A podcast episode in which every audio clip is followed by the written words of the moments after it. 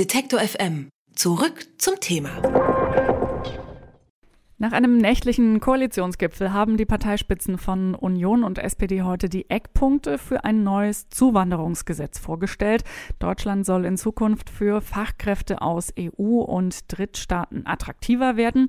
Bedarf und Qualifikation werden dabei ausschlaggebende Kriterien sein. Dafür dürfen Arbeitsplatzsuchende für sechs Monate nach Deutschland einreisen.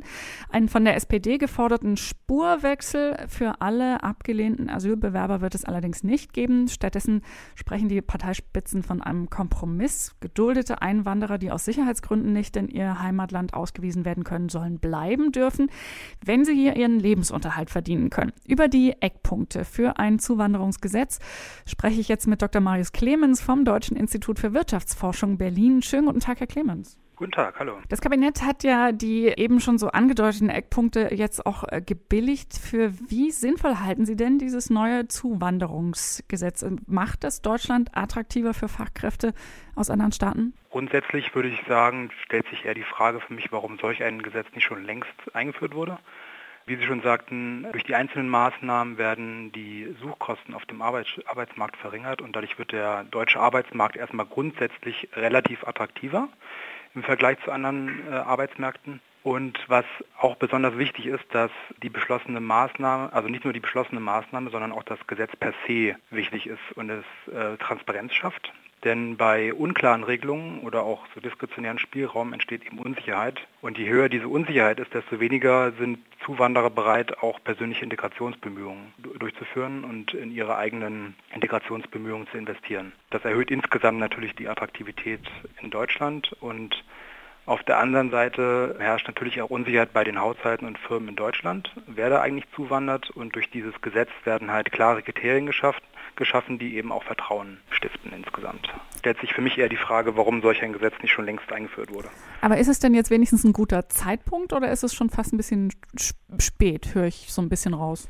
Ja, der, also der Zeitpunkt ist natürlich, also die Frage ist natürlich, gibt es dafür einen optimalen Zeitpunkt? Der wäre natürlich wahrscheinlich schon viel viel früher besser gewesen, weil die, diese Probleme, die wir eigentlich haben mit dem demografischen Wandel ja auch schon länger bekannt sind. Und äh, man natürlich sagen muss, dadurch, dass die politische Stimmung im Lande, gerade durch Bewegungen wie Pegida und die AfD, so ein bisschen vergiftet ist und dass vielleicht an der Stelle eben auch die Akzeptanz, sage ich mal, für solch ein, ein Gesetz vielleicht nicht, nicht so hoch ist wie vielleicht noch vor ein paar Jahren. Es gibt ja nun auch diesen Kompromiss zwischen CDU und SPD bezüglich der sogenannten geduldeten Einwanderer, die ähm, trotz abgelehntem Asylantrag in Deutschland bleiben dürfen, sofern sie schon einen guten Job haben. Wie steht es denn da um die Zukunftsaussichten dieser Menschen? Gibt es da genug Jobs, um denen das Bleiben zu erleichtern oder zu erlauben?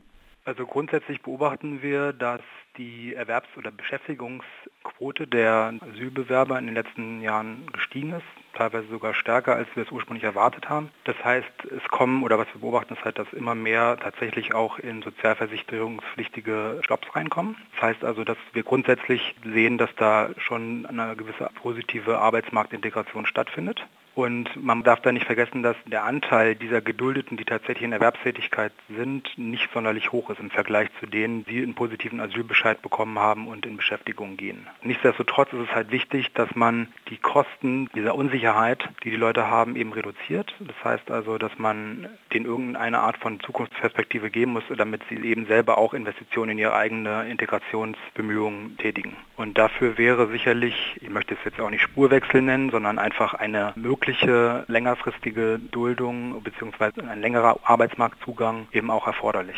Man hat oft so ein bisschen den Eindruck, dass so Immigration grundsätzlich im Moment oder vielleicht auch grundsätzlich ein schlechteres Image hat in Deutschland als möglicherweise in anderen Staaten. Glauben Sie, dass dieses Zuwanderungsgesetz in der jetzigen Form dieses Image möglicherweise ein bisschen verbessern kann? Also was wir beispielsweise von anderen Ländern sehen, ist, dass in Kanada und in Neuseeland gibt es ja schon so eine Art von Zuwanderungsgesetz. Die haben dann ein Punktesystem, also auch relativ klare Kriterien. Und da sieht man, dass die Akzeptanz gegenüber Zuwanderung eben deutlich höher ist als in anderen Ländern, die solch ein, ein Punktesystem nicht haben, weil eben auch klar ist für die heimische oder inländische Bevölkerung, dass klare Kriterien da sind, wer eigentlich zuwandert. Und das erhöht natürlich auch Akzeptanz der, der inländischen Bevölkerung. Sie haben vorhin schon gesagt, dass äh, das Zuwanderungsgesetz jetzt eigentlich schon, also relativ spät kommt. Kommt es denn in einer Form, die ausreichend ist oder ist auch das eher nur ein Anfang und Sie wünschten sich vielleicht noch ein paar weitergehende Schritte? Ja, also man muss natürlich sagen, dass wir im Moment in der aktuellen Situation ja eine ganz gute wirtschaftliche konjunkturelle Lage haben, in der vor allem ja auch dadurch, dass wir in den letzten Jahren sehr viel Zuwanderung aus dem EU-Ausland hatten, die Arbeitsnachfrage, die Beschäftigungsnachfrage der Firmen gedeckt wurde oder nahezu gedeckt wurde. Das Problem ist jetzt natürlich, dass, oder ein Problem ist es nicht für die anderen Länder, sondern eher für Deutschland, dass eben auch in den restlichen EU-Ländern die Wirtschaft so langsam wieder bergauf geht. Das heißt, es werden in Zukunft weniger erwartet oder gehen auch Leute wieder zurück in ihre Heimatländer und für die Zuwanderung aus Drittstaaten erleichtert das eben den Arbeitsmarktzugang, um eben auch die Zuwanderung aus den EU-Nachbarstaaten etwas zu entlasten. Und dahingehend ist das natürlich schon mal ein ganz guter Anfang. Also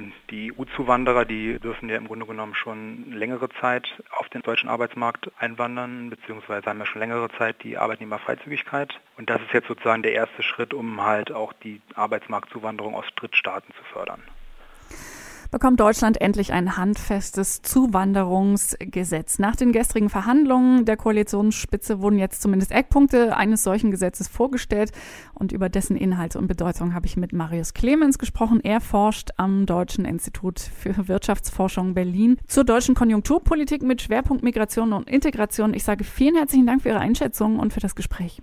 Bitteschön.